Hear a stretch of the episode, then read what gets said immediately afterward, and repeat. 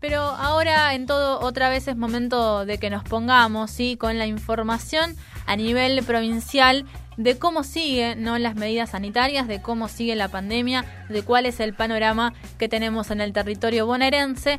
Y para eso lo vamos a saludar a Salvador Giorgi, que es el jefe de gabinete del Ministerio de Salud de la provincia. Salvador, ¿cómo le va? Acá lo saluda Julieta Urdinola para FM en Tránsito y para FM Freeway. Hola, muy buenas tardes, ¿cómo andan? Muy buenas tardes, muy amable Salvador por estos minutos acá con la radio.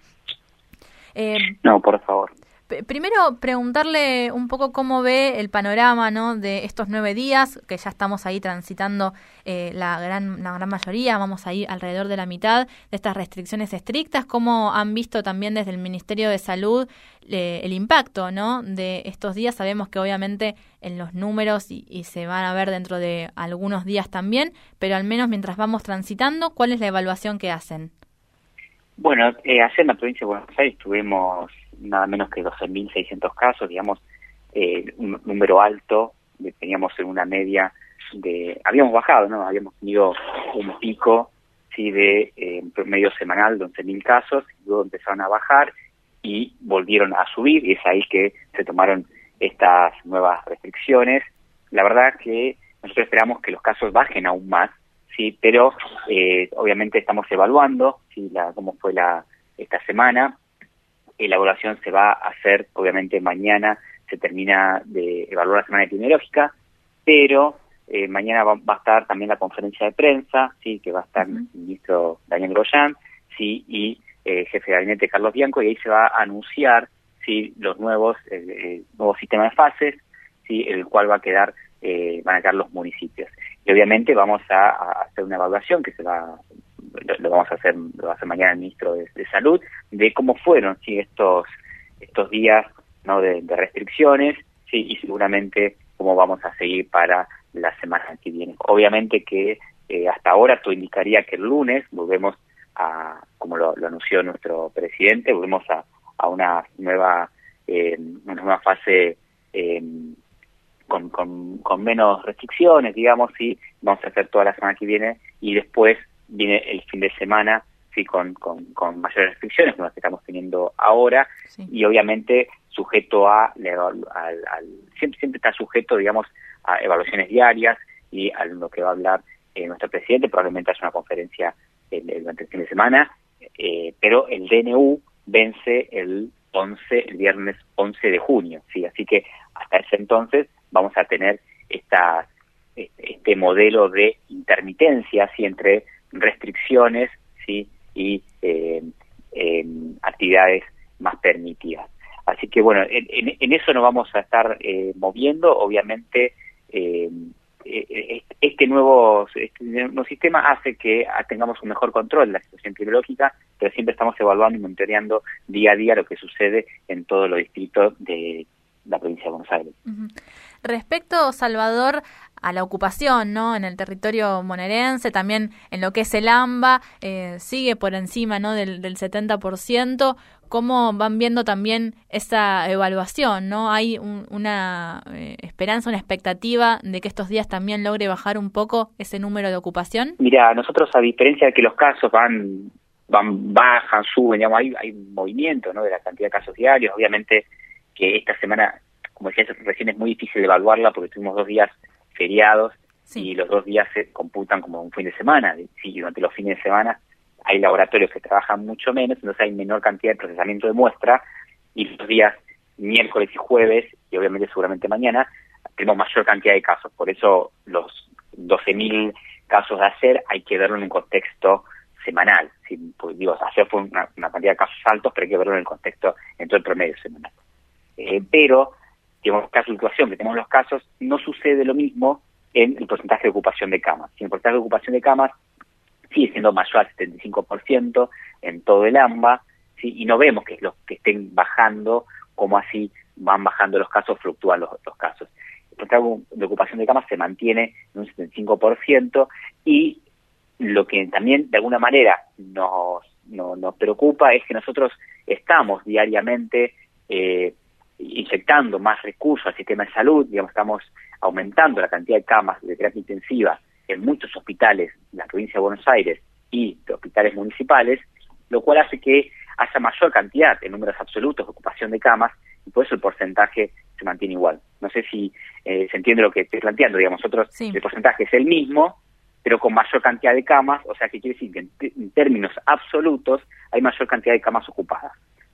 Y este valor de un 75% quiere decir que hay zonas, hay clínicas, sanatorios u hospitales en, en el AMBA que están al 80 o incluso al 100%. Entonces es una situación también que, que es preocupante y que por eso nos mantiene a, eh, obviamente nos mantiene en vilo, pero nos mantiene, eh, tenemos que seguir mirando muy de cerca lo que sucede en cada uno de los hospitales sí del todo conurbano bonaerense. Eh, Salvador también, digamos, por, por otro lado, eh, sigue sucediéndose en el medio de, estas medidas y con estos números también, ¿no? Que nos compartías recién, lo que es, ¿no? El operativo de vacunación y eh, el ministro también de salud de la provincia, Daniel Goyán, había adelantado que se va a abrir lo que es la inscripción para aquellas personas que tengan entre 18 y 40 años con enfermedades preexistentes, pero Contanos, profundizanos un poco más entonces cómo sigue de acá en adelante, ¿no? Con estas nuevas dosis que fueron llegando en estos días, el esquema de la vacunación en la provincia.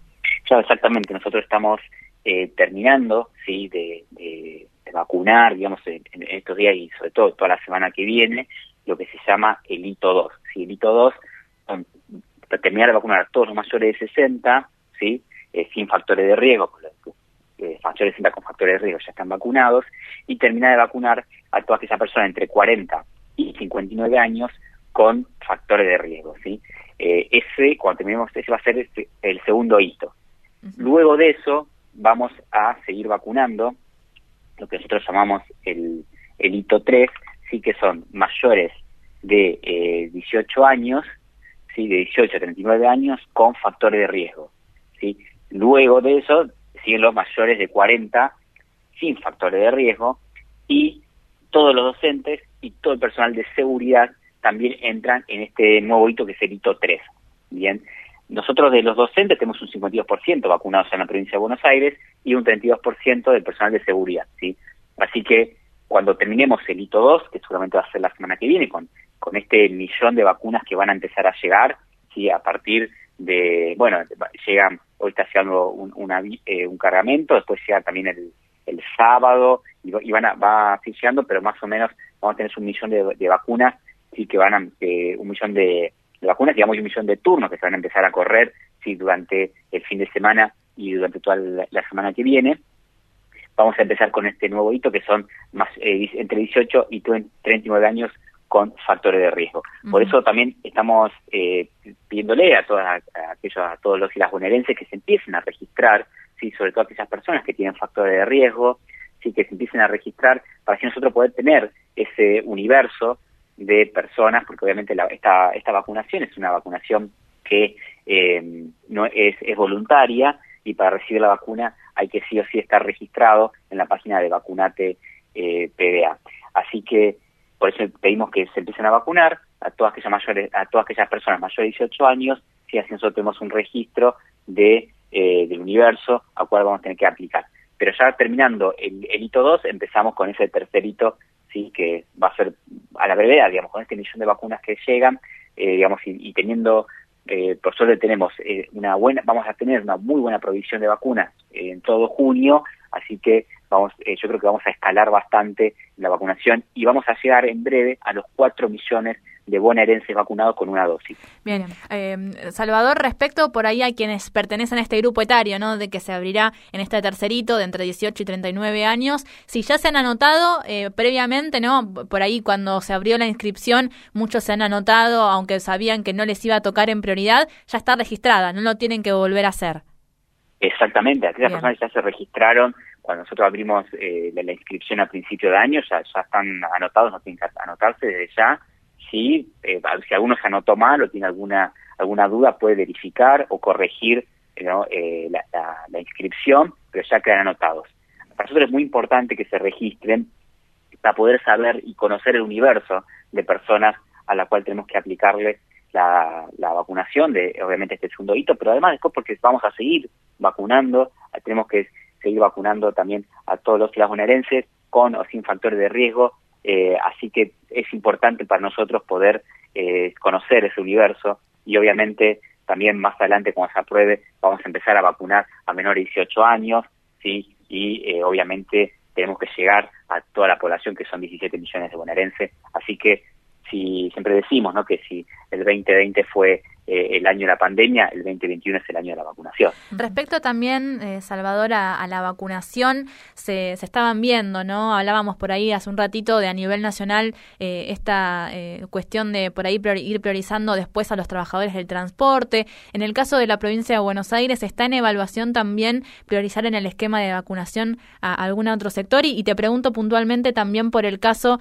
de quienes trabajan en los comedores comunitarios. Eso también está previsto poder contemplarlo como un grupo en, sí mismo que, tenga prioridad? Mira, ahora no estamos contemplando por grupos particulares, salvo lo que son docentes y personal de seguridad, sí, pero al, al resto de las personas estamos eh, vacunando por grupo etario. Nosotros estamos viendo sí que aquellas personas que son más vulnerables sí, al frente del coronavirus son obviamente los adultos mayores y después por eso empezamos por, por ese grupo, ¿no? Primero mayores de 80, luego mayores de 70 y ahora estamos terminando con los mayores de 60 y también aquellas personas que tienen factores de riesgo.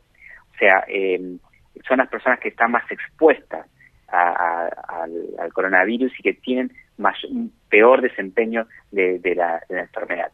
Todas aquellas personas que tienen factores de riesgo, ya sea hipertensión arterial, diabetes, obesidad mórbida, problemas respiratorios como asma o EPOC, son las personas más susceptibles al coronavirus. Entonces empezamos a, también por, por, esas, eh, por esos grupos que tienen factores de riesgo. Muy probablemente eh, los trabajadores, hay muchos trabajadores que tienen factores de riesgo. La hipertensión arterial es una, enfermedad muy frecuente ¿sí? en los mayores de 40 años.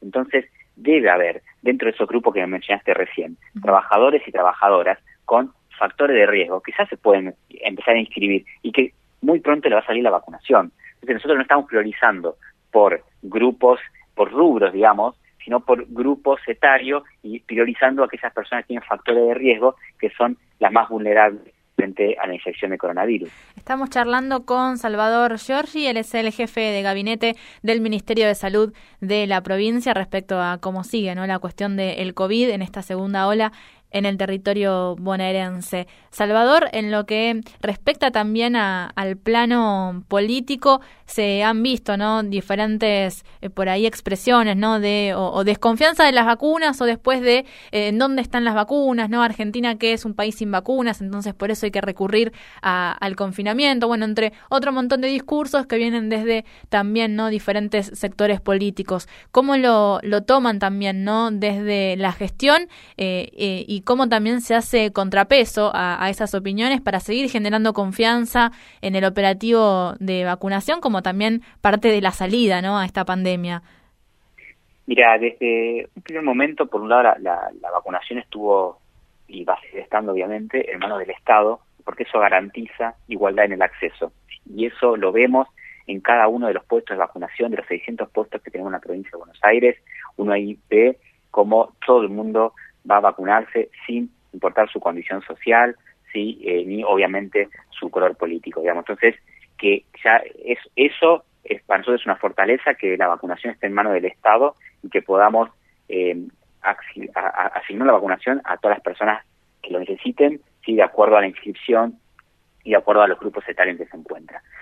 Y, y, por otro lado, eh, nosotros eh, somos el país número 21 ¿sí? en cantidad de vacunas eh, aplicadas por millón de habitantes. O sea, digamos, estamos en, dentro de los primeros 21 países del mundo que está vacunando, eh, digamos, y, y nosotros estamos muy conformes de la cantidad que estamos haciendo, la velocidad a la que estamos haciendo, pero obviamente tenemos un limitante, que es la disponibilidad de vacunas. Pero esto no es un problema de Argentina o un problema del gobierno nacional que no eh, está trayendo la cantidad de vacunas necesarias. Eso hay que verlo geopolíticamente, que hoy en día la vacuna es un, muy, un bien muy escaso y que hay muchísimos países que eh, están eh, queriendo vacunar a su población. E incluso hay muchísimos países que no están accediendo a la vacunación. Nosotros estuvimos dentro de los 10 primeros países que empezó a vacunar en el mundo. Nosotros empezamos a vacunar a fines de diciembre del año pasado, ¿sí? donde había, no sé si no fuimos uno de los primeros de Latinoamérica a empezar a vacunar.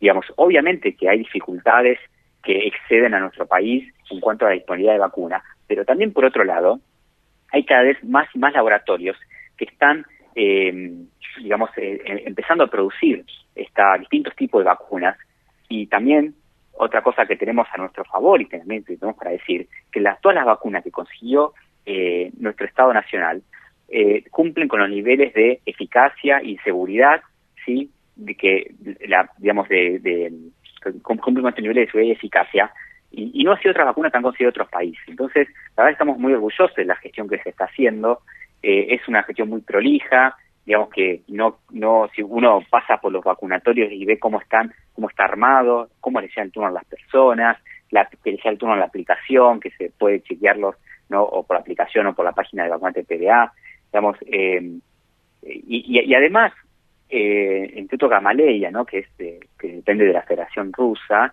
que, fabrica vacunas Sputnik, eligió la, la Argentina como uno de los países para producir, para producción local.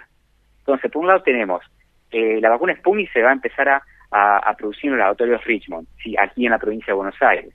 Y por otro lado, también tenemos al laboratorio de AstraZeneca, que eligió la Argentina junto con México para poder eh, producir la vacuna acá, también en una planta de, de, de Garina, en la provincia de Buenos Aires. Entonces, la verdad, en ese sentido, a, nosotros nos da mucho orgullo de tener dos de las mejores vacunas que se están aplicando en Argentina, que pronto se van a a producir en eh, aquí en nuestro país. eh, digo, digo, sí creo que queda muy claro, digamos, la, la posición donde, estamos. Y obviamente a, esta, a estos a, este pequeño grupo de la sociedad que son anti todo, ¿no? Porque en un momento eran anti cuarentena, después eran anti barbijo, ¿no? Con esa tema que se hizo en el obelisco, después eran anti vacunas porque decían que la vacunación era veneno y, y hablaban mal del Sputnik, que es una de las mejores vacunas, así que ya con una sola dosis te da arriba de un 90% de eficacia, ¿sí? De, esto que dice de generación de anticuerpos, ¿sí? Eh, una sola dosis, ¿no? Y otras vacunas con, recién alcanzan ese valor con dos dosis. Bueno, la vacuna Sputnik es una de las mejores que tenemos en Argentina, ¿sí? Que, y, pero, digo, hablando de estos grupos que eran antivacunas, que decían que la vacunación era veneno, ¿sí? Que ahora se están, se manifiestan porque son anticuarentena, digamos, eh, la verdad, son antisalud, digamos, sí es un antigobierno, ¿no? Es antisalud, es un movimiento que está en contra de la salud de todos los argentinos. La verdad que eso me parece muy peligroso, ¿no? En este contexto, sí, que, de, que lo único que hacen es meter miedo a toda la población y acá la única salida es la vacunación, no hay otra.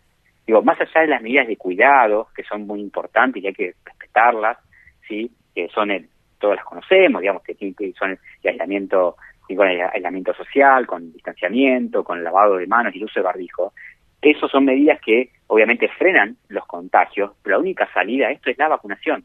Y la vacunación está demostrado que es efectiva y es muy segura. Uh -huh. Entonces, la verdad que yo no tengo mucho más nada que decir de estos grupos, digamos. Y yo creo sinceramente que es un pequeño grupo de la sociedad que está fogoneado por una eh, oposición muy responsable. Salvador, muchísimas gracias por estos minutos para charlar con nosotras y también para traernos un poco el panorama. Obviamente entonces mañana estaremos atentas a la conferencia de prensa también ahí del ministro de Salud a ver cómo seguimos. Dale, bueno, muchísimas gracias. Muy amable, Salvador. Hasta luego. Estamos en contacto.